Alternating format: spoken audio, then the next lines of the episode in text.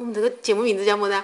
趣谈趣谈十色行啊！哎，重新来行不行呢？趣谈十色行。在节目的开始呢，要安利一个公众号“甜心旅行”，甜蜜的甜，欣赏的欣。如果你是一个旅游爱好者，如果你喜欢来勾搭我们的女主播，就来这里找我们吧。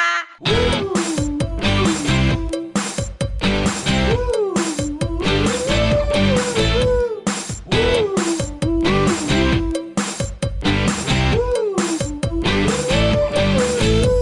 大家好，我是生活在水深火热的武汉人民甜心。在节目的开始呢，我先播放一则官方的报道。截止到七月六号早上八点，从六月三十号以来，强降雨已经造成了湖北省十七个市、八十个县、一千零九十点零六万人受灾，死亡人数是四十七人，失踪十人。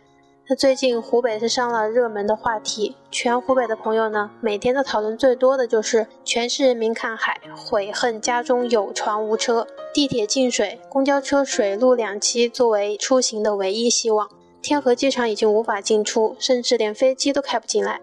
朋友圈和微博也是充斥着各种的照片和视频，有的人带着新鲜感在淌着水过马路，有的人在楼上晒着一楼被水淹过半的车。还有的人云亦云的拿着淹水的旧照片或者其他地方的照片，宣扬着湖北的灾情。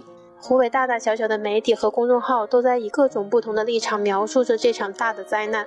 有一段出自于武汉某个公众号九四年的小编的言论，是甜心非常赞同的。或许我们现在什么都做不了，但可以选择什么都不做，比如在家里不要造谣，外出不要涉水。在武汉那些淹水严重的区域，有血性的公司会给员工放假，减少因为上班而滞留在水中的无辜人群。虽然这仅仅只能解决很少的一部分问题，但至少我们不会因为自身的意外而耽误了其他人做更重要的事情。这场大雨持续的时间很长，我们每天都盼着雨明天就会停，但每晚我们都是在快砸破雨棚的声音中睡着，又在这个声音中醒来。醒来之后，就是各路朋友的问候。他们都从网络知道了武汉沦陷，半信半疑的过来寻找答案。网络的消息始终是无法全信，每次甜心都会回答他们：“我没事，我家没事，我的车也没事。”但很多人确实有事。今天是七月六号，险情又达到了新的巅峰。甜心的群里有一位朋友是位记者，一直在跟我们汇报武汉各地的情况。我问他：“你今天出门是在工作吗？”他回答：“我们做记者的，越是这个时候，当然越是在外面啦。”他说的很坦荡和轻描淡写，没有丝毫的抱怨。也正是有了他们，我们才能了解事实的真相，而不是拿着毫无根据的照片和视频耸言听闻。前几天，新州决堤，一位电力公司的员工正好在那儿做电力抢险，被洪水困住。本来他是去援救，结果变成了等候援救。他母亲正好是我妈的朋友，当时急得恨不得马上奔赴新州去救儿子。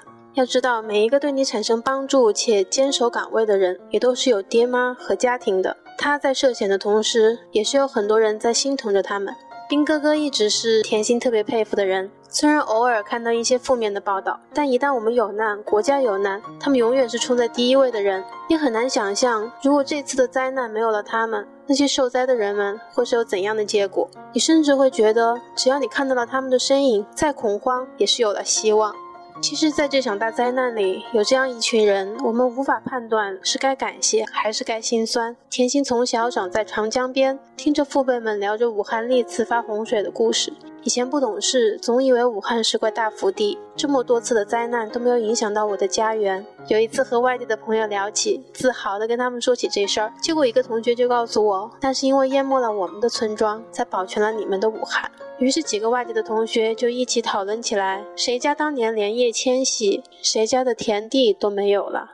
而今天又看到报道说，为了缓解汛情的压力，蔡甸的城湖破堤放水。三百辆公交一夜转移萧四乡上万的村民，一万人因此没有了自己的家园。这个每年春天都会有万亩油菜花开的村庄，再一次用行动美丽了湖北省。